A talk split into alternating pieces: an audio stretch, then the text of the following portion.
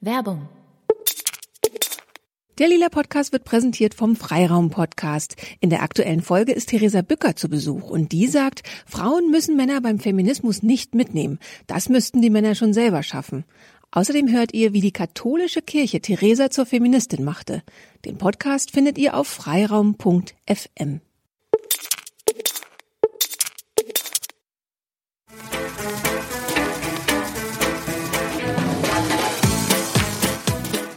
Herzlich willkommen zum Lila Podcast. Ich bin Susanne Klingner. Ihr hört jetzt eine Sendung, die manche von euch vielleicht schon kennen. Sie lief nämlich schon mal im Herbst 2017. Weil uns aber immer wieder Hörerinnen und Hörer fragen, ob wir irgendwelche Tipps haben, wie man Mädchen zu selbstbewussten und eigensinnigen Frauen erzieht, hole ich die Sendung nochmal aus dem Archiv hervor. Katrin und ich haben darin darüber gesprochen, wie wir das eigentlich versuchen, aus unseren Töchtern möglichst feministische Mädchen zu machen. Also, los geht's. Viel Spaß.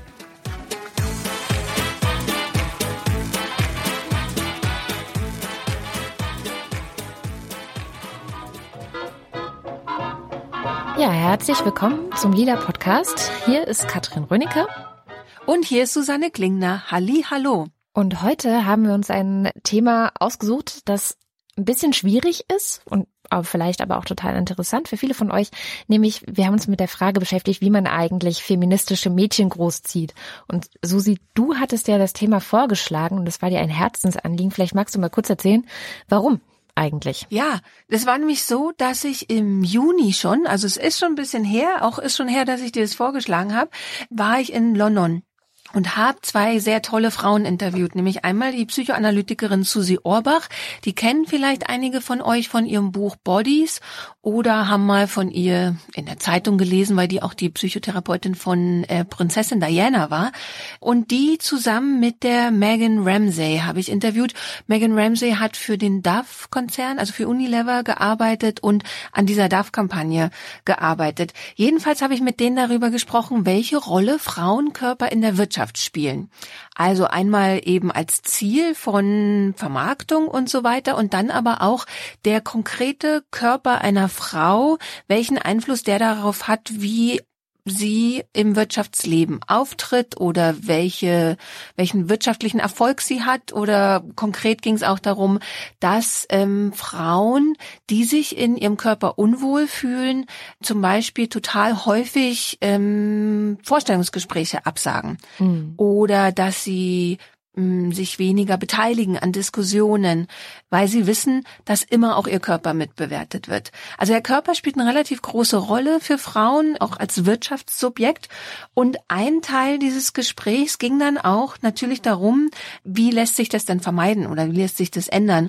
Und dann haben beide sehr klar gesagt, man muss da ganz früh anfangen. Also eigentlich muss man schon bei den Mädchen anfangen, weil es schon bei Mädchen dieses Phänomen gibt, dass wenn die sich an einem Tag nicht schön finden, dass die sich weniger in der Schule melden und auch in der Uni weniger und so weiter und so fort. Also es zieht sich so durch das ganze Leben durch. Ähm, es gibt ja auch diese ganzen Studien, die kennst du auch, haben wir auch schon öfter drüber gesprochen, dass Mädchen schlechter in Tests abschneiden, wenn man ihnen zum Beispiel weibliche Stereotype vorher in einem kleinen Filmchen oder so vorspielt, ähm, oder auch zum Beispiel, wenn ihr ihre Gedanken auf ihr Aussehen gelenkt werden. Also in dem Moment, wo sich Mädchen ihres Körpers bewusst werden, sind sie schlechter in der der Schule. Und das ist halt schon krass. Und wir haben dann eben darüber nachgedacht, wie lassen sie, lässt sich sowas ausschalten oder ähm, wenigstens positiv beeinflussen. Und dann war ähm, so ein ganz interessanter Gedanke, also so ein eigentlich sehr einfacher Gedanke, aber ich fand den irre gut, dass die Megan Ramsey sagte, das Wichtigste, was man schon Mädchen vermitteln kann, ist, dass es Tage gibt, an denen sie sich scheiße fühlen und dass es okay ist. Also Tage nicht nur, an denen sie sich jetzt so vielleicht psychisch oder launisch oder so blöd fühlen, sondern auch mal hässlich fühlen. Und dass es aber total okay ist. Sich auch mal hässlich zu fühlen oder eben mal, dass die Haare in die Luft stehen und man kriegt die nicht äh, geplättet am Morgen oder irgendwie so, sondern dass die anderen Leute müssen damit klarkommen, wenn sie das dann irgendwie komisch finden oder so, dass man nicht perfekt aussieht. Und wenn man das Kindern schon beibringen kann, dann ist es wohl sehr viel wahrscheinlicher, dass die resilienter werden als junge Frauen und Frauen. Und so eine andere Sache, die Sie noch gesagt haben, das hat die Susi Orbach vor allen Dingen erzählt, dass es jetzt halt für Mädchen total normal ist, aufzuwachsen und rund um die Uhr ihre Mutter Diät machen sehen. Mhm. Also, dass die am Tisch sitzen und sagen, ja, nee, das kann ich jetzt nicht essen, weil ich habe gestern gesündigt oder so. Also diese Sprüche kenne ich ja, sogar ja. aus meiner Kindheit. Also es gab, gibt so diesen Tipp, dass man überhaupt nicht über Körper reden soll zu Hause. Mhm. Und das klingt erstmal krass und andererseits ist es total einfach. Also wir machen das zu Hause. Also wir machen, nachdem wir gut gegessen haben, dann reiben wir uns die Bäuche und sagen, oh, schöner großer Bauch oder sowas, ja. dass man Quatsch macht. Aber dass nie, nie, nie irgendwas fällt von wegen, das kann ich heute nicht essen oder, uh, das ist aber ein ganz schön schweres Essen oder, huch, ähm, keine Ahnung. Ich kann dir gar nicht so viele Beispiele sagen, weil wir eben dieses Thema Essen und Körper also bei uns wird Essen nicht thematisiert. Und bei uns werden ähm, deswegen auch dann Körper einfach extrem wenig thematisiert, außer dass die Kinder halt wachsen und die Klamotten nicht mehr passen. dann reden wir schon mal über Körper. Jedenfalls habe ich so gemerkt, okay, das läuft offensichtlich ganz gut bei uns. Und dann gleichzeitig ist aber bei mir schon der Gedanke so da, meine Tochter ist oft ein totales Mädchen-Mädchen. Mhm. Und dass ich da das Bedürfnis darüber zu reden habe, ob's gut läuft oder ähm, ob äh, man Strategien entwickeln kann, um bestimmte Sachen ihnen mitzugeben oder ihnen zu ersparen Genau, deswegen, also lange Geschichte, aber deswegen habe ich dir das Thema vorgeschlagen. also total egoistisch. Ja, klar. Mhm. Damit du hinterher weißt, wie du deine Tochter zu einem feministischen Mädchen erziehst. Ja, ja. weil ich lese so gut wie keine Ratgeber, Erziehungsratgeber mhm. und aber dadurch ist es immer umso besser, äh, sich mit anderen auszutauschen. Ja. Nee, bei uns ist es also tatsächlich aber auch ein Jungen und ein Mädchen, das ist ja bei uns irgendwie bei beiden Gleiches und ich finde es auch mal total spannend, weil es gibt ja so sehr viele Geschlechterklischees, die immer verbreitet werden. Die Jungs mögen das und die Mädchen mögen das und die Jungs sind so und Mädchen sind so, ne? Und ich immer bei meinen Kindern halt gucke, ob das eigentlich stimmt. Also es ist gar nicht so sehr, dass ich jetzt als feministische Mutter, was einem ja gerne auch mal vorgeworfen oder oder unterstellt wird von anderen, die was gegen Feminismus haben meistens, ähm, dass man versuchen würde, so komische Gender-Kids äh, zu erziehen, ja, also dass man dann wieder ganz komische Dogmen auf seine Kinder wirft und so. Und das ja, dass man den Töchtern die Puppen verbietet und den Jungs die Bagger und so wird genau. dann gerne mal behauptet, ne? Mhm. Genau. Und es kann ja sein, dass das vielleicht irgendwann in den 70ern und 80ern, als die ganzen Feministinnen noch sehr viel rumprobiert haben und dann auch manchmal in welche Extreme geschlagen sind und so. Also ich kenne da auch Geschichten, dass das wirklich teilweise gemacht wurde.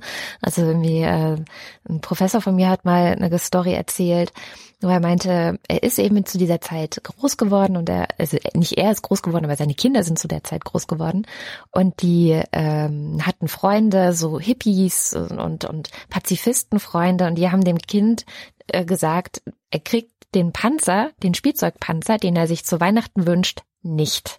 So. Und er hat ihn sich aber so, so, so, so innig gewünscht, den Panzer. Und er hat ihn nicht bekommen. Er hat stattdessen, glaube ich, irgendwie einen Bagger oder einen Traktor oder irgendwas, was halt friedlich ist, was man nicht zu ähm, militärischen Zwecken sozusagen benutzen kann. Und was dieses Kind dann gemacht hat, war, es hat diesen Bagger genommen und so getan, als sei das ein Panzer. und ist halt über alles ja, drüber gefahren. Äh, ich bin der Panzer und hat alle ja. Sachen platt gemacht und die Bausteine umgeschubst und hat halt einfach sein Bedürfnis trotzdem umgesetzt. Und das finde ich ist so aus der Erziehungswissenschaft ein guter Hinweis, also das hat unser Prof, der war halt im allgemeine Erziehungswissenschaften Professor und der hat halt gemeint, man kann die eigenen Intentionen nicht wirklich immer auf sein Kind übertragen. Das funktioniert nicht. Also so eine intentionale ähm, Erziehungsansätze gehen immer irgendwie schief. Die Kinder machen am Ende doch, was sie wollen und sie machen auch ihre eigenen Erfahrungen und sie haben einen eigenen Willen, eigene Bedürfnisse und das ist halt so und das musst du auch ein Stück weit akzeptieren und du musst auch irgendwie ein Stück weit die Hoffnung ablegen, dass du ein bestimmtes Weltbild auf dein Kind projizieren kannst, so, ja. Also das mal ja. vorneweg, das funktioniert halt auch einfach ja. gar nicht. ja, tatsächlich, also ich kann das, glaube ich, ganz gut. Also ähm, am Anfang war ich schon erstmal so genervt, als sie so mit zwei oder so, ich weiß gar nicht, wann diese erste Glitzer-Rosa-Phase ist, aber da fand sie das natürlich alles total geil, äh, mhm. äh, rosa, Glitzer und so weiter und so fort. Wir haben dann versucht, diese Farbe einfach wie jede andere Farbe zu behandeln, genau. also zu sagen, pass auf, die anderen Mädchen, die haben es voll schlecht im Leben, die dürfen nur rosa anziehen und du darfst alle Farben auf der Welt anziehen. also ihr das so verkauft, als hätte sie so voll das Gewinnerlos mit ihren Eltern gezogen. Und diese Phase war dann auch irgendwann vorbei oder schwächte sich jedenfalls ein bisschen ab. Sie findet immer noch total Glitzer und alles super. Das Ding ist, dass ihr Bruder relativ schnell hinterherkam, der ist anderthalb Jahre jünger nur und der hat genau diese Glitzerphase gehabt oder hat die auch immer noch. Ähm, und offensichtlich ist es halt was Kindliches. Ich glaube, es ist was Kindliches, was bei Jungs nur massiv unterdrückt wird. Also, dass man denen sagt, das ist nichts für Jungs. Und Mädchen haben halt die Möglichkeit, das total auszuleben, beziehungsweise Eltern unterstützen es halt noch, weil, sie, weil es halt süß ist und halt mädchenhaft. Ne?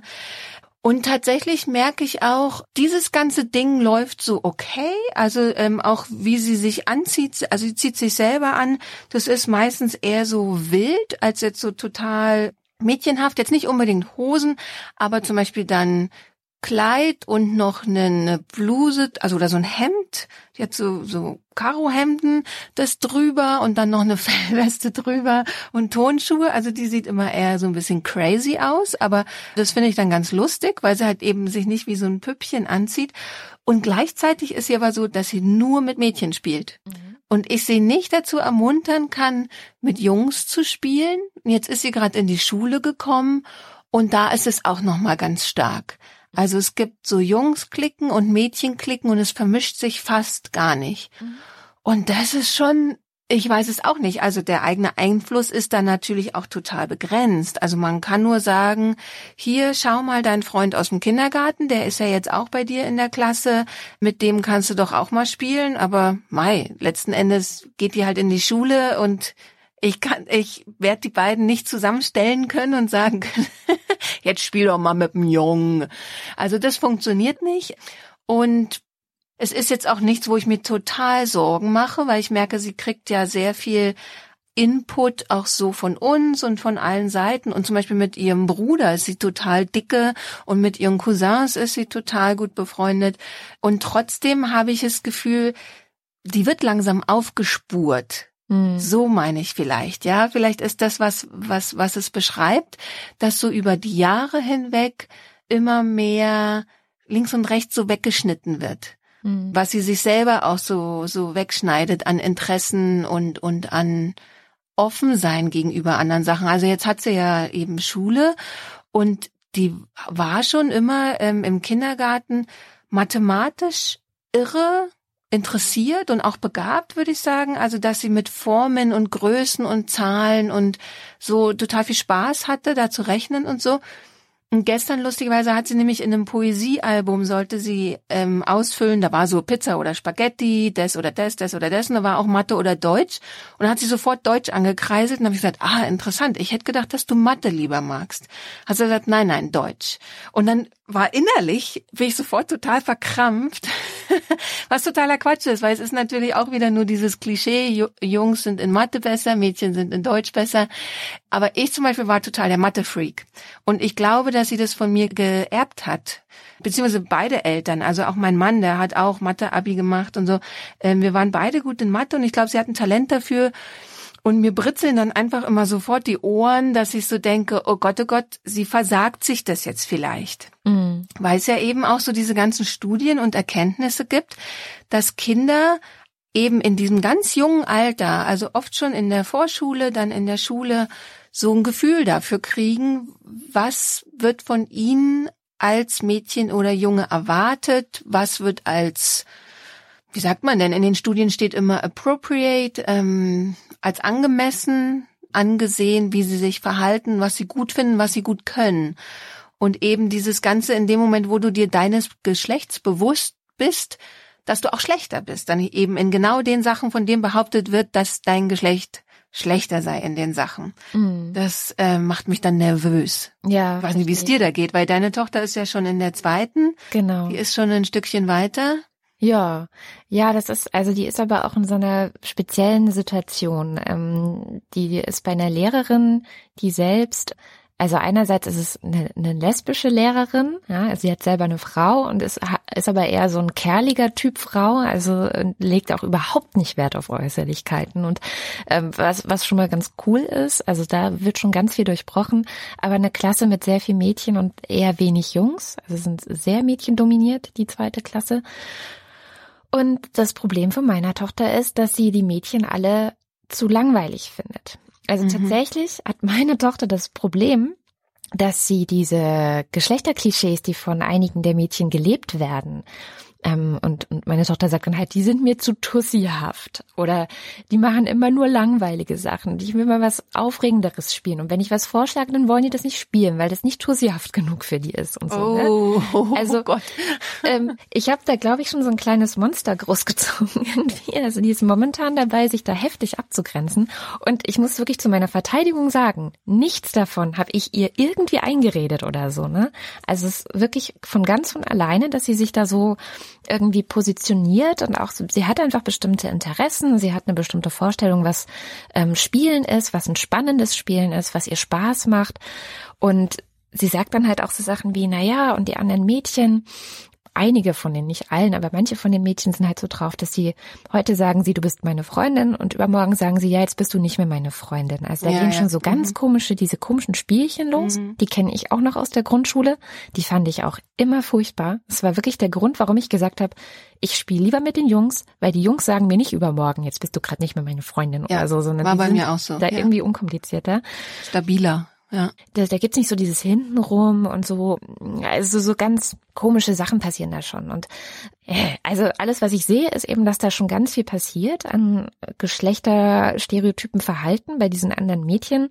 Und dass meine Tochter da so ein bisschen davor steht, wieder und sich das anguckt und sich fragt, warum ist das eigentlich so? Und natürlich hat es damit zu tun, dass sie eine feministische Mutter hat. Also denke ich schon mal. Sie hat aber auch zum Beispiel damit zu tun, dass sie einen feministischen Bruder hat. Der ist drei Jahre älter das wäre jetzt auch mein Tipp gewesen. Sie hat einen großen Bruder. Ja. Weil bei uns zum Beispiel ist es ja so, mein Sohn hat eine große Schwester ja. und der hat ja wirklich jahrelang nur Kleider getragen und alles, was sie gemacht hat, auch gemacht. Wollte nur noch ihre Klamotten tragen. Also er hatte irgendwann keine eigenen Klamotten mehr, weil halt das große Geschwisterkind ist halt wahrscheinlich irre normgebend. Ich glaube schon. Mhm. Ja. Das kann gut sein. Aber ich meine, es gibt auch andere Mädchen mit großen Brüdern in, in dieser äh, Klasse und in dieser Schule. Das ist äh, mhm. anscheinend nicht das einzige Kriterium. Ja, vielleicht ist dann ja eben noch, ob die Eltern so ein bisschen pushen, so jetzt habe ich endlich mal ein Mädchen, ähm, jetzt wirst du aber aufgerüscht. Genau, das gibt's ja total oft. Ne? Also es gibt ja total oft, habe ich auch kennengelernt, so Frauen, die sich freuen, wenn sie nur schwanger sind mit einem Mädchen. Also wenn sie erfahren, ich bin mit einem Mädchen schwanger und die dann schon anfangen, sich zu überlegen, was für Kleider sie diesem Mädchen dann mhm. anziehen können und so. Also so, wo allein auch schon die Mutter so ganz arg festgelegt ist auf ein bestimmtes Aussehen, ähm, Rollenbild und so weiter. Und da fand ich jetzt halt auch, ähm, wo du vorhin sagtest, dass die Mütter eine ganz wichtige Rolle spielen beim was, also sie sind halt das erste, was ein Mädchen an, als, als Frau kennenlernt Ne? Mhm. Sie sind die Frau, die, die man jeden Tag sieht, die auch was vorlebt. Also das ist, glaube ich, auch immer wieder, dass man sagen muss, in der Erziehung, also es gibt eigentlich nicht so sehr Erziehung. Das wäre jetzt Jesper Juhl, ne? Der sagt ja immer, Erziehung funktioniert schon mal gar nicht. Es gibt halt mhm. Beziehung. Mhm. Und das, was du als Eltern immer sein kannst, ist eben versuchen, ein Vorbild zu sein. Also so wie du lebst, so werden deine Kinder am ehesten denken, so lebt man. Wenn du jetzt eine Mutter bist, die die ganze Zeit Diäten macht, um bei dem Beispiel von Susi Orbach zu sein, ist die Wahrscheinlichkeit natürlich sehr groß, dass dein Kind checkt, aha, okay, als eine gute Frau muss man so streng auf seinen Körper achten, dass man dann auch bestimmte Sachen gar nicht mehr essen darf. Ja, und genau. das führt halt total oft. Da hatte die Courtney E. Martin, die hat ähm, ein Buch darüber geschrieben. Das ist auch so eine Bloggerin von feministing.com gewesen und die hat ein Buch darüber geschrieben, das heißt Perfect Girls, Starving Daughters. Und die betrachtet genau dieses Phänomen, nämlich wie Mütter eine große, große Rolle dabei spielen, dass Mädchen eine Essstörung entwickeln oder dass sie anfällig dafür sind, Essstörungen zu entwickeln. Ähm, also ich glaube, dass tatsächlich so dieses Vorbildding, was bin ich denn für eine Frau, was verknüpfe ich mit Frau sein, dass das ganz, ganz wichtig ist. Und ich erinnere mich an eine Situation, da waren die beiden noch ähm, wesentlich kleiner, da war meine Tochter auch noch sehr viel mehr in so Mädchensachen. Also sie hatte auch eine Phase, wo sie Mädchensachen total cool fand. Und ich war gerade von einer Veranstaltung nach Hause gekommen. Ich weiß nicht mehr was, irgendein Podium, auf dem ich saß, irgendein Panel. Und ich war schick. Ich hatte mich ein bisschen geschminkt. Ich hatte mir ein bisschen die Haare gemacht und ich hatte hochhackige Schuhe an. Und jetzt muss man dazu sagen, dass meine Tochter immer die Schuhe von ihrem Bruder aufgetragen hat. Ne? Also sie hatte immer jungen Schuhe an. In Anführungszeichen jungen Schuhe. Es waren halt einfach Wanderschuhe meistens. Also wir hm. kaufen meistens irgendwie so ganz robuste Wanderschuhe äh, irgendwie in einem Outdoor-Laden. Ne? Und dann hatte sie, hat sie diese Schuhe gesehen, die ich da anhatte und hat gesagt, ich will auch echte Mädchenschuhe. ja. und ich ja. stand so ganz perplex da und dachte, scheiße, was machst du denn jetzt? Und dann saß ihr Bruder aber zufälligerweise neben ihr und lehnte sich so rüber mit so einem ganz coolen, gelassenen Blick und meinte nur, ey, weißt du, Mädchenschuhe, Jungsschuhe, das gibt's doch alles gar nicht. Das wird dir doch toll. nur von der Werbung eingeredet, dass es sowas gibt. Ey, Hauptsache, die Schuhe sind bequem. Toller Sohn. Super. Und damit war die Sache ja. gegessen. Ne? Wenn ich ja. sowas versucht hätte zu sagen, glaube ich, hätte das gar keinen Effekt gehabt. Dann hätte sie mhm. immer noch rumgejammert und rumgeningelt. Aber weil ihr großer Bruder das so gesagt hat, seitdem ist das Thema vom Tisch. Ja. ja, ja, ja. Meine große Hoffnung ist immer, dass so Vorbild sich am Ende irgendwie durchmändelt. Mhm. Also es gibt ja auch so diese Theorien oder man weiß es von sich selber ja auch. Also man, man wird so erzogen, dann man rebelliert, man will sein eigenes Ding machen, aber je erwachsener man wird oder älter man wird, dann kommen ja doch die ganzen Sachen durch, die einem äh, Mama und Papa so vorgelebt haben. Ne? Und das bringt mich auch noch mal zu dieser einen Studie zurück, wo es darum geht, nämlich wie Mädchen sich selber sehen mhm. und dass da auch das Vorbild extrem wichtig ist. Also es gibt eine Studie, die wurde in den USA gemacht und da haben die Forscher äh, den Kindern, die waren Einmal waren sie fünf, einmal sechs und dann sieben und haben den Kindern eine Geschichte erzählt. Und einmal die Geschichte von einem very ähm, warte mal, was war's? A very, very smart kid, also einem sehr, sehr schlauen Kind und einmal die Geschichte ähm, über ein very, very nice kid, also ein sehr, sehr nettes Kind. Und dann sollten die Kinder sagen, ähm, ob sie, was sie glauben, ob das Kind ein Mädchen oder ein Junge ist. Und bei den Fünfjährigen war es noch relativ ausgeglichen. Bei den Sechsjährigen war aber in beiden Gruppen waren sehr viel mehr Kinder davon überzeugt, dass das sehr schlaue Kind ein Junge ist und das sehr nette Kind ein Mädchen ist.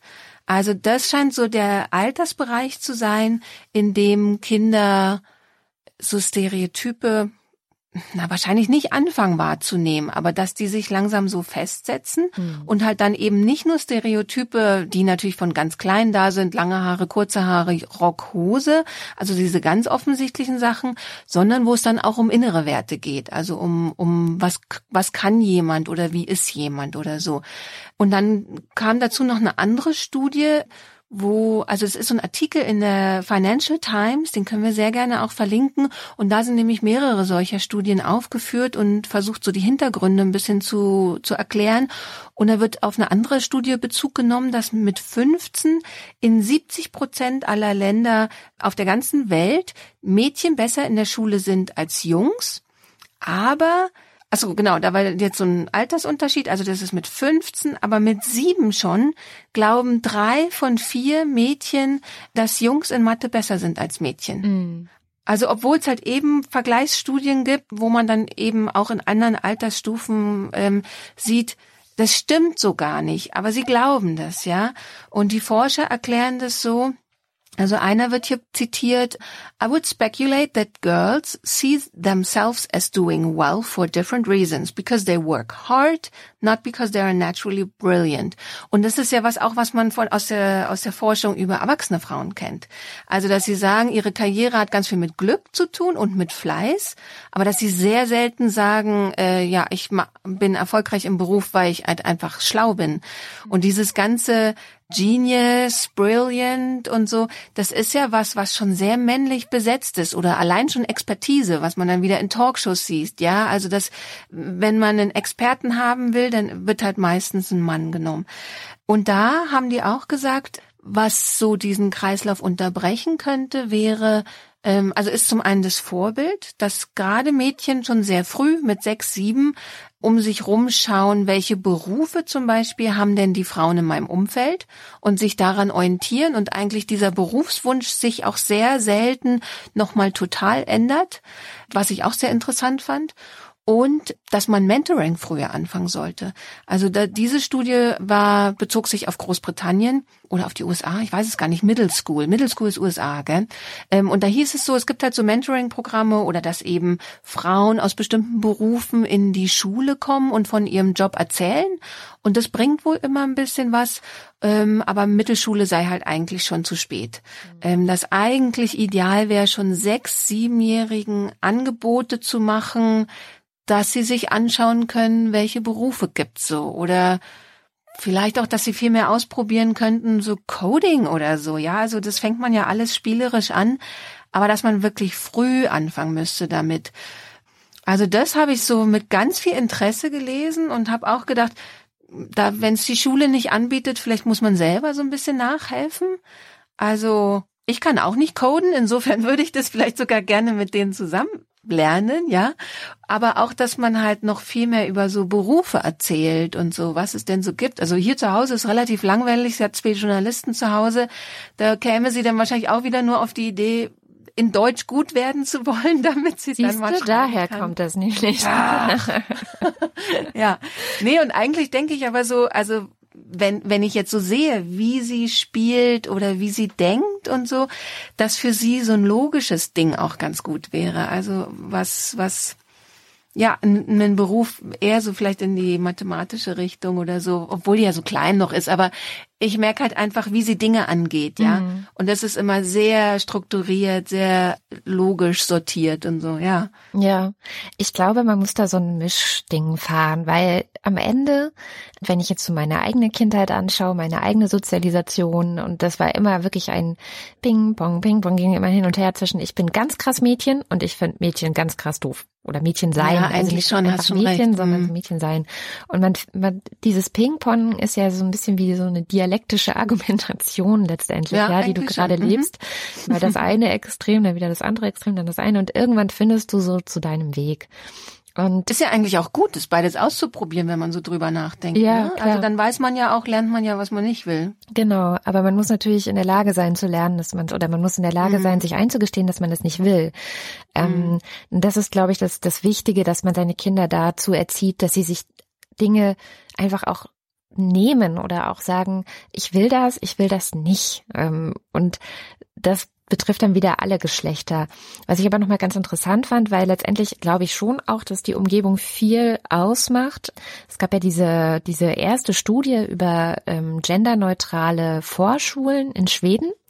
Mhm. Und ähm, das ist zwar nur eine kleine Stichprobe letztendlich. Ich glaube, es waren irgendwie 80 Kinder oder so, die sie da ein bisschen verfolgt haben, geguckt haben, was hat das für Auswirkungen, wenn du in einer genderneutralen Kita, würde man ja bei uns sagen, oder Vorschule bist. Die Frage ist auch, was ist eigentlich eine genderneutrale Vorschule? Aber das ist, äh, glaube ich, so viel anders auch nicht, außer dass die Lehrerinnen und Lehrer da eben versuchen, keine Stereotypenbilder von Kindern zu haben, sondern zu sagen, das ist ein Kind. Und jetzt guckt man mal, was es äh, so für Charaktereigenschaften hat, was es gerne mag, was es nicht gerne mag. Und nur eben nicht die eigenen ähm, Schubladen im Kopf, was ist männlich, was ist weiblich. Die, ich glaube einfach, dass die Lehrerinnen und Lehrer dort das ganz stark reflektiert haben und versuchen, das rauszunehmen. Also das ist, glaube ich, in, in, in Schweden relativ weit, dass das einfach so ein Reflexionsprozess über diese ganzen Sachen stattgefunden hat. Und es gab eben eine kleine Studie, die hat herausgefunden, dass tatsächlich die Kinder, die in dieser genderneutralen Vorschule waren, dass die zum Beispiel häufiger mit Kindern des anderen Geschlechts spielen und es auch viel normaler finden, mit denen zusammenzuarbeiten und da sich diese große Spaltung nicht auftut. Und dass sie aber auch sehr viel selbstverständlicher klassisch stereotyp besetzte Bereiche für sich erkunden, ganz offen. Also die eine Lehrerin hat es eben so erklärt, dass sie ähm, nichts, den, den Kindern überhaupt nichts wegnehmen. Das ist ja, wie gesagt, das, was viele oft denken. Also, dass so genderneutrales Erziehen bedeutet, man nimmt den Kindern was weg, sondern dass sie eigentlich was drauf tun. Sie, man schafft zusätzliche Möglichkeiten. Man hat nicht nur diesen eingeschränkten Raum, wie du es vorhin so schön mit den Farben gesagt hast, ja, du hast nicht nur pink und, und, und hell und möglichst strahlend und glitzernd, sondern du hast den ganzen Farbraum. Und genau das trifft halt auch auf das ganze restliche Leben zu, auf die Hobbys, die du hast, auf die Interessen, die du hast, auf die Fähigkeiten, Talente und auch Freunde, die du hast. Es ist natürlich eine große Bereicherung, wenn du genauso selbstverständlich männliche wie weibliche Freundinnen hast, weil ja, ist einfach eine größere Auswahl am Ende. Mhm. Und äh, meine Tochter hätte dann vielleicht nicht so große Probleme, jemanden zu finden, der mit ihr äh, Spiele spielt, die nicht langweilig sind. Ja. Mhm. Aber wie du sagst, im Prinzip der entscheidende Punkt da ist dann auch, die dazu zu erziehen, sich das zu nehmen. Genau. Es Weil gegeben wird sie nicht. Nee. Also dadurch, dass die meisten Kindergärten und Schulen hier nicht genderneutral sind, wird es ihnen halt nicht so einfach gegeben. Also wir hatten zum Beispiel einen, ich würde ihn als genderneutral bezeichnenden Kindergarten in den USA, als wir da jetzt das, äh, die zwei Semester waren. Und das war schon ein irrer Unterschied zu dem Kindergarten, wie wir jetzt hier wieder hergekommen sind, wo auch neue, äh, zwei neue Erzieherinnen sind. Und vorher hatten wir einen Erzieher und eine Erzieherin, die sehr darauf geachtet haben, dass keine Sprüche irgendwie kommen, wenn zum Beispiel mein Sohn mit Kleid und Rock in den Kindergarten geht. Im Gegenteil. Und in den USA war das noch nicht mal Thema. Also die waren da irre sensibilisiert. Die hatten auch im Jahr vorher einen Transjungen im Kindergarten und so. Also die waren da so viel weiter und es war so angenehm, weil ich kann mich nicht erinnern, von irgendjemanden überhaupt drauf angesprochen worden zu sein, dass mein Sohn immer Kleider anhat. Und das ist schon so angenehm, weil man dann einfach tatsächlich für das Kind jedenfalls so tun kann, als gäbe es halt eben da gar kein Problem. Mhm. Und das Kind sich gar nicht die Frage stellt, ob es komisch ist. Ne? Ich liebe halt Kinderbücher. Also ich bin, ja. ich habe selber so einen totalen Kinderbuch-Fetisch fast schon. Es ist ein großes Hobby von mir. Das bei uns zumindest oder ist für mich auch eine total wichtige Methode, möglichst viele Geschichten zu haben, die bunt sind. Da gibt es einfach total tolle Sachen. Also es ist so ein bisschen je nach Alter.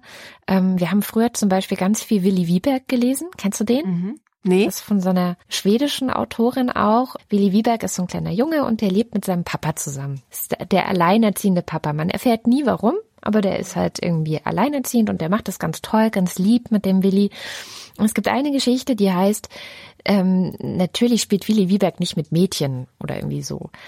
Und genau da wird es eben aufgegriffen, so ein bisschen diese ähm, Klischees, die viele Jungs auch über Mädchen haben, dass die langweilig sind, dass die immer weinen, dass man mit denen nicht gut spielen kann und so. Und heimlich hat Willi Wieberg aber eine Spielkameradin, die halt total toll ist, die die besten Ideen hat, mit der man die besten Baumhäuser bauen kann und so. Mhm. Und das versucht er zu verheimlichen. Und das finden dann aber so ein paar andere Jungs raus und, und sprühen es dann groß an die Toilettenwand in der Schule. Das Willi Wieberg spielt mit Mädchen und so. Und dann schämt er sich ganz doll. Aber irgendwann kommt er eben an den Punkt zu sagen, dass das ja total bekloppt ist, ähm, nicht mit Mädchen zu spielen und so. Also da wird das direkt aufgegriffen. Ja, nett. Total nett. Also wirklich, ähm, sowieso diese Willi Wieberg-Geschichten sind, sind alle wirklich super nett. Mhm, muss ich mir mal angucken, ja. Und ich finde auch sowieso immer Charaktere gut, mit denen sich alle Geschlechter identifizieren können. Klar. Also wo einfach ganz klar ist, so scheiß der Hund drauf, was ist das jetzt ein Junge oder ein Mädchen, ist total egal. Alle Kinder finden das cool, alle Kinder versetzen sich in diese Person rein, stellen sich vor, wie es wäre, dieses Kind zu sein und haben dabei total viel Spaß. Und so ähnlich ist es auch, ich glaube, ich, äh, insgesamt macht Astrid Lindgren das halt total super. Mhm. So ähnlich ist es auch bei Madita, das ist auch ein Mädchen. Und die ähm, ist dann schon so ein bisschen für ältere Kinder vielleicht, die geht schon zur Schule, hat noch eine kleine Schwester und macht so ganz viele Konflikte durch, die man halt durchmacht, wenn man gerade irgendwie frisch in der Schule ist. Also es ist vielleicht gerade für deine Tochter total super zum Vorlesen. Ja, wir haben Madita. Du hast uns das mal empfohlen vor zwei Jahren und wir haben es als ja. Hörspiel und sie hat es, glaube ich, schon 50 Mal gehört. Ja, Madita, oh. auch bei beiden sehr, sehr beliebt. Dann gibt es noch so kleine Bilderbücher. Eins heißt Nee, sagte die Fee.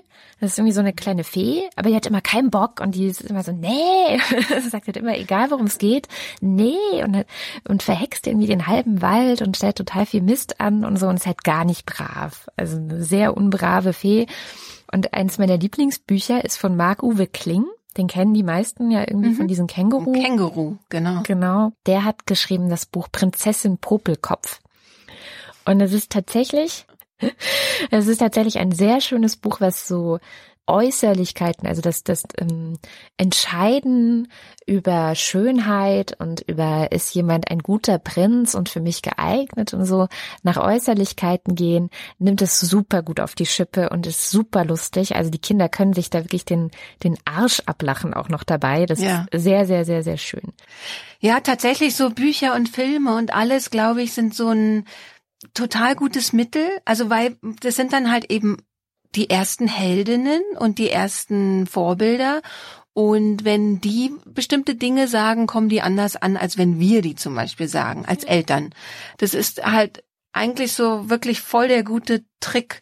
Und es gibt aber so viel Müll. Also oh, das ja. muss ich echt sagen. Bei Büchern, es gibt so irre viele wahnsinnig tolle Bücher und man muss die aber schon suchen weil dazwischen so viel Mist ist, ja. Das finde ich auch gerade im kleinen Alter ja so der total schlagende Punkt. Ich muss es hundertmal vorlesen. Also sollte es nicht ganz so schwachsinnig sein. Aber es ist jetzt so eine gute Phase, dass man eigentlich noch so dagegen wirken kann, weil ich denke mir, je älter die werden, desto mehr entscheiden die natürlich selber, was sie lesen und was sie gucken und so. Und dann werden einfach irgendwann diese ganzen YouTuberinnen und Instagrammerinnen und so, das werden ihre Idole irgendwann sein. Und da wird's ja dann auch teilweise echt duster. Aber es gibt dann bei YouTube doch so ein paar schlaue Leute auch. Also wie gesagt, du hast ja auch gerade gesagt, du kennst so ein bisschen Zeug und du hattest mir auch mal ein paar empfohlen. Vielleicht kannst du noch ein paar für unsere Le äh, Hörerinnen und Hörer empfehlen, die die ganz gut sind, so gute Kanäle haben. Ja, genau. Also der erste, der ähm, bei mir immer auf der Liste steht, ist Lou Likes. Das ist ähm, so ein Mädel, die macht das für die Pink Stings, macht diese Videos, also kurze Videos zu bestimmten Themen, wo sie mal rantet. Es ist eigentlich immer auch sehr witzig, Sachen auf die Schippe nimmt. Äh, also wirklich so locker, flockig, lustig, bunt, aber eben nicht inhaltsleer. Also du hast ja einfach oft so diese ganz großen YouTube-Stars, wie sie wie alle heißen, Bibi und Dagi und so weiter. Genau. Je berühmter die werden, desto inhaltsleerer wird das ja. Das ist ja wirklich, also, ja, weiß ich auch nicht. Also da, da gucke ich auch inzwischen nicht mehr hin, weil das ist ja einfach nur Werbung. Also letztendlich ist das ja, wie ja. dieses 24-Stunden-Kanäle, halt äh, auf denen immer nur Werbung läuft. So ist es ja auch. Und Lou Likes ist halt echt cool. Themen sind Liebeskummer, Menstruation, äh, also wirklich alles, was, glaube ich, im Alltag von Mädchen tatsächlich auch eine Rolle spielt und das aber eben mit so einer feministischen Brille auch ein bisschen durchgekaut. Aber nicht auf die Zeigefingerart, sondern auf die witzige Art und Weise. Mhm, cool. Dann richtig cool finde ich auch The Secret Life of Scientists. Das macht Mai. Mai hat früher auf Klo moderiert. Auf Klo war so eine Sendung von, ah ja, mhm. von Funk. Funk ist ja dieses neue hippe Jugendformat der öffentlich-rechtlichen, die aber nur auf genauso Kanälen wie YouTube oder so ausgestrahlt werden. Also gibt's gar nicht im Fernsehen, sondern nur im Internet. Und bei Auf Klo hatte Mai ganz, also die war die erste Moderatorin davon und hatte immer so Frauen auch, um, mit denen sie auf dem Klo saß Anscheinend. und dann so. Ja, ja, die saßen in den Klokabinen und haben sich dann unterhalten. Ja? Genau. Das waren immer ganz gute Gespräche. Genau, die waren halt auch total nett, auch nie irgendwie billig, auch nie ähm, inhaltsleer, sondern immer wirklich interessant, nah dran an Jugendlichen, nah dran an ähm, aktuellen gesellschaftlichen Themen einfach auch. Ja. Und dann hat Mai eben irgendwann aufgehört, dort zu moderieren und macht jetzt eben dieses Secret Life of Scientists. Also sie ist Chemikerin was sie da macht, finde ich auch sehr, sehr toll. Also sie ähm, im Grunde zertrümmert sie alle Klischees, die äh, Frau sein und Wissenschaftlerin sein betreffen. Also sie mhm. bringt halt drüber, dass Wissenschaft super cool ist, super viel Spaß macht, super lustig ist auch. Ähm, manchmal geht's auch schief, ja, aber vor allem eben auch, dass es was für Frauen ist. Also dass eine Frau sein und Wissenschaftlerin sein total normal ist und total zusammengeht. Total selbstverständlich macht sie das auch. Also es macht sehr viel Spaß, das zu gucken. Und eine andere im Grunde Wissenschaftlerin, glaube ich, ist Simone ja, Giertz. Oder Inge Ingenieurin ist sie, ne? Genau, Ingenieurin. Genau. The Queen of Shitty Robot. das, ist, das gucke ich auch selber total gerne, ja, ja, weil man sich jedes Mal kaputt lachen kann.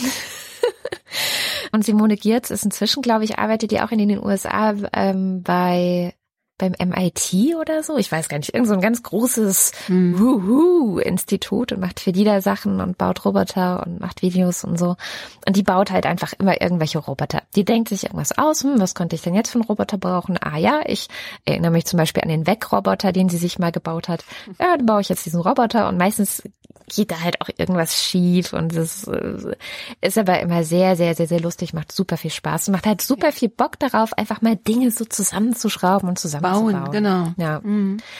Wenn die Kinder älter sind oder man, man selber das einfach gucken möchte, alles, was Caitlin Moran auf YouTube macht, ist großartig. Also ist ja eh keine Frage, aber ist halt so. Und dann habe ich entdeckt eine YouTuberin, die ich vorher noch nicht kannte, die heißt mir relativ egal. Also sie heißt Mirella mhm. und ihr Kanal mhm. heißt mir relativ egal. Ja, geil. Und die ist ja auch so eine rothaarige, die Alltagsthemen durchnimmt, aber zum Beispiel auch so Sachen wie Bodyshaming anspricht. Also hast, glaube ich, innerhalb von YouTube schon sehr stark weibliche Normen auch, also dass du ganz klar lange Haare haben musst und schlank sein musst und immer geschminkt sein musst. Es gibt ja unendlich viele Schminktutorials auch dort. Mhm. und sie macht es halt dann teilweise einfach nicht und ist ungeschminkt und nicht zurecht gestylt und hat ganz viele Kommentare bekommen, in denen es dann hieß, sag mal, ist sie irgendwie fett geworden? Da hat Mirella zugenommen und so. Und es gibt ein Video, wo sie einfach nur diese ganzen Kommentare nimmt und dann ähm, so ganz lässig im Pool schwimmt, mit den Beinen wackelt und erklärt, warum sie jetzt zugenommen hat. und alle möglichen Gründe heranführt, weil ich jetzt die Pille nehme, weil ich jetzt, äh, weil ich total gerne esse. Und so ganz selbstverständlich und dann immer mit so einem ganz suffisanten Blick. Und am Ende sagt sie, es könnte eines dieser Gründe sein oder keiner oder alle sucht es euch aus, es geht euch einen Scheißdreck an und das ist so ja. total schön. Also einmal komplett Bodyshaming zertrümmert und zersmashed in einem, in einem YouTube-Video. Davon gibt es eigentlich einige. Man muss da so ein bisschen gucken, aber es gibt echt viele, die super cool sind. Dass wir all diese Sachen empfohlen haben, ist ja schon eine Weile her und deswegen wollte ich auf jeden Fall nochmal checken, ob das noch aktuell ist. Ich habe mal geschaut, gibt's diese Formate überhaupt noch? Bei Lou Likes und The Secret Life of Scientists zum Beispiel sind bei einigen Monaten keine neuen Videos dazugekommen. Die Projekte wurden anscheinend nicht fortgeführt, aber all die Videos, die da entstanden sind, gibt's auch weiterhin. Die Links zu den Kanälen findet ihr in den Show Notes zur Sendung. Und neue Videos von Mighty Nguyen Kim findet ihr auch in ihrem aktuellen YouTube-Kanal MyLab. Ich will bei Instagram unbedingt empfehlen die Celeste Barber. Die ist schon relativ berühmt, aber vielleicht kennt die eine oder andere sie noch nicht. Das ist eine Australierin und die ist so lustig, weil sie immer Fotos nachstellt von so Supermodels oder von, ja doch, meistens sind es Supermodels. Und also es gibt ja so diesen Trend, dass Models in den komischsten Posen oder auch mit merkwürdigen Accessoires und dann halb nackt und so posieren. Und Celeste Barber macht die nach. Also die hängt dann auch mal in einer Brücke rückwärts auf einem Auto oder versucht es jedenfalls, weil es diese Modelfotos gibt. Accidental Model äh, nennt sie sich selber, also aus Versehen Model geworden so und ist super witzig. Also die macht sich über dieses ganze Ding lustig und es macht total Spaß und man sieht halt einen normalen Körper mhm. einfach mal. Und ein bisschen hat man auch so das Gefühl, diese ganzen komischen Posen und dieses ganze Model-Ding funktioniert auch nur, weil das so künstlich ist, weil die auch so dünn sind und so also tatsächlich sieht man diesen Kontrast noch mal so stark, dass das dass man versteht, wie wenig das mit einem selbst zu tun hat, was ja ganz gut ist, das von sich abzugrenzen, weil viele Frauen oder auch junge Mädchen denken ja schon, sie müssten so aussehen, auch wenn sie nicht rund um die Uhr den Job haben, so auszusehen, was es ja leichter machen würde. Genau. Ein Buch, was ich jetzt zum Schluss noch empfehlen will, das ist gerade ganz frisch rausgekommen, war in den USA ein Riesenbestseller. Und zwar heißt es Good Night Stories for Rebel Girls, ist auf Deutsch gerade bei Hansa erschienen. Und es sind 100 kleine Geschichten über Frauen, durch die Jahrhunderte, Jahrtausende hinweg. Also da ist dann auch eine Pharaonin und ach, was war noch? Also ganz viele verschiedene Frauen, klar, es sind 100 Stück. Und dieses Buch habe ich mir mal zuschicken lassen von Hamza und hab's mit meiner Tochter gelesen.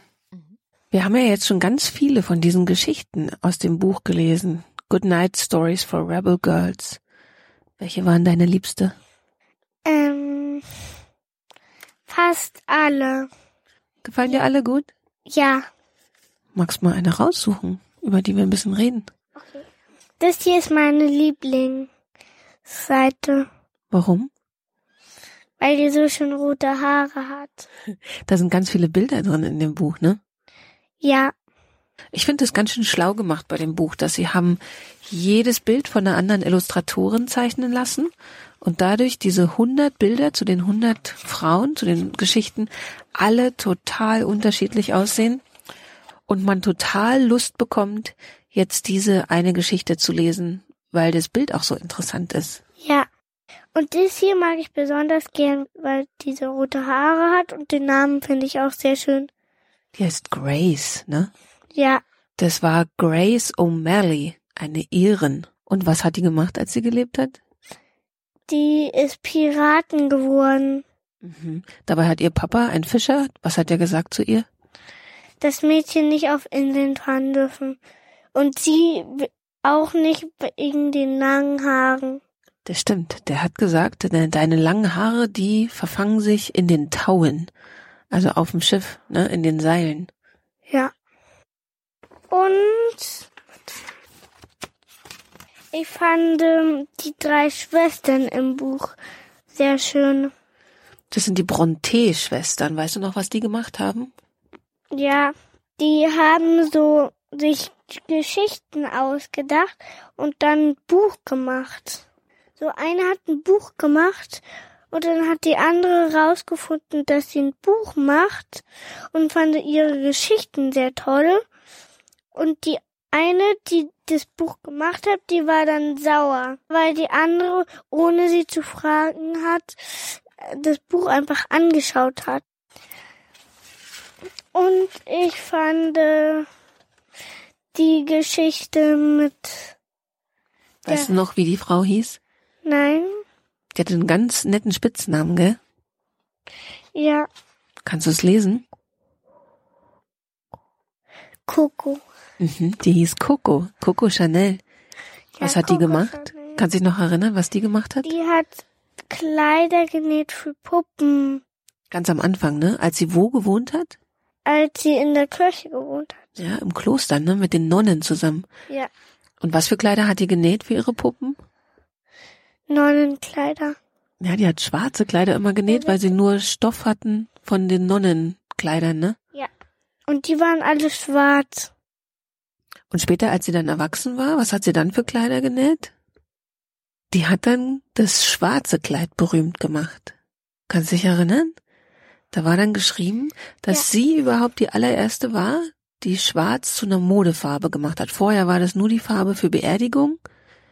Und dann hat Coco Chanel schwarz für den Abend auch bekannt und beliebt gemacht. Ja. Und ich fand äh, die Seite mit mit der mit dem kleinen Junge schön schön, weil der Junge, der wollte gern Mädchen sein und in der Schule wurde er immer äh, aufs Fra aufs Jungenklo oder aufs berühmten Klo geschickt. Das Behindertenklo. Ja. Und er hat gesagt, ich bin kein Junge, ich bin kein, ich bin kein berühmter, Ich bin nicht behindert. nicht behindert, ich bin ein Mädchen. Und durfte sie zum Schluss aufs Mädchenklo gehen? Ja, Ja, das ist, war die Geschichte von Coy Mathis aus den USA. Und wie alt ist, ist die jetzt? Die ist nämlich noch ganz klein, gell?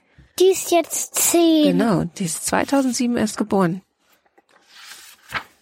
Wenn deine beste Freundin Geburtstag hat, würdest du ihr dann das Buch schenken? Nein.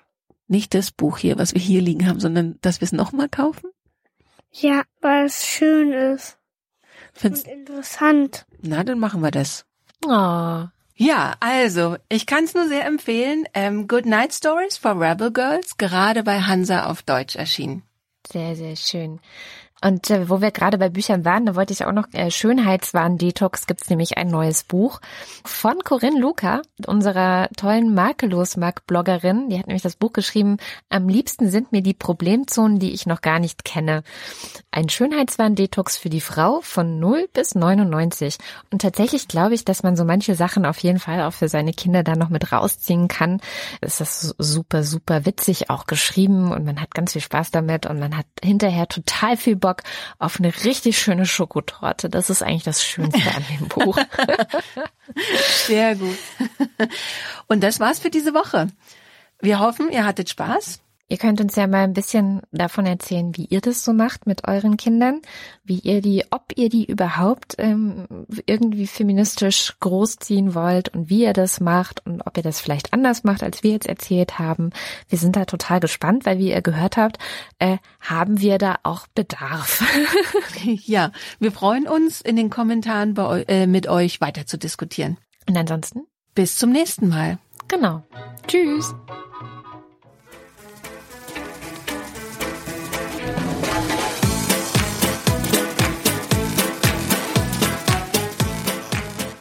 Das war die Sendung Feministische Mädchen großziehen. Zuerst erschienen im Herbst 2017. In der Zwischenzeit haben wir auch eine Sendung Feministische Jungs großziehen gemacht, die ich euch auch in den Shownotes verlinke. Und bevor der Lila Podcast für diese Woche jetzt wirklich zu Ende geht, schaut Barbara noch voraus in die nächste Woche. Nächste Woche gibt's eine Sendung von mir über Altersarmut von Frauen. Ich habe da mit Irene Götz gesprochen. Sie ist Wissenschaftlerin und ihr Forschungsschwerpunkt ist genau auf dem Thema derzeit. Und sie hat gerade vor ein paar Monaten ein Buch veröffentlicht, auch zu dem Thema. Da hatte sie mit sehr vielen älteren und alten Frauen darüber gesprochen, wie sie denn mit wenig Geld ihr Leben hinkriegen. Ja, woher kommt Altersarmut von Frauen? Und welche Strukturen und Ideen und Auseinandersetzungen brauchen wir, damit Altersarmut in Zukunft nicht das Label weiblich trägt? Also, nächste Woche gibt's einen neuen Lila Podcast. Empfehlt uns in der Zwischenzeit weiter. Teilt unsere Hinweise auf die Sendungen bei Twitter und bei Instagram, wo ihr uns findet, unter Lila Podcast. Dann können uns noch mehr Menschen entdecken. Und wenn ihr uns finanziell unterstützen wollt, damit wir diesen Podcast weiterhin machen können, dann findet ihr alle Möglichkeiten auf unserer Webseite www.lila-podcast.de. Ich bin Susanne Klingner. Habt eine gute Zeit. Tschüss.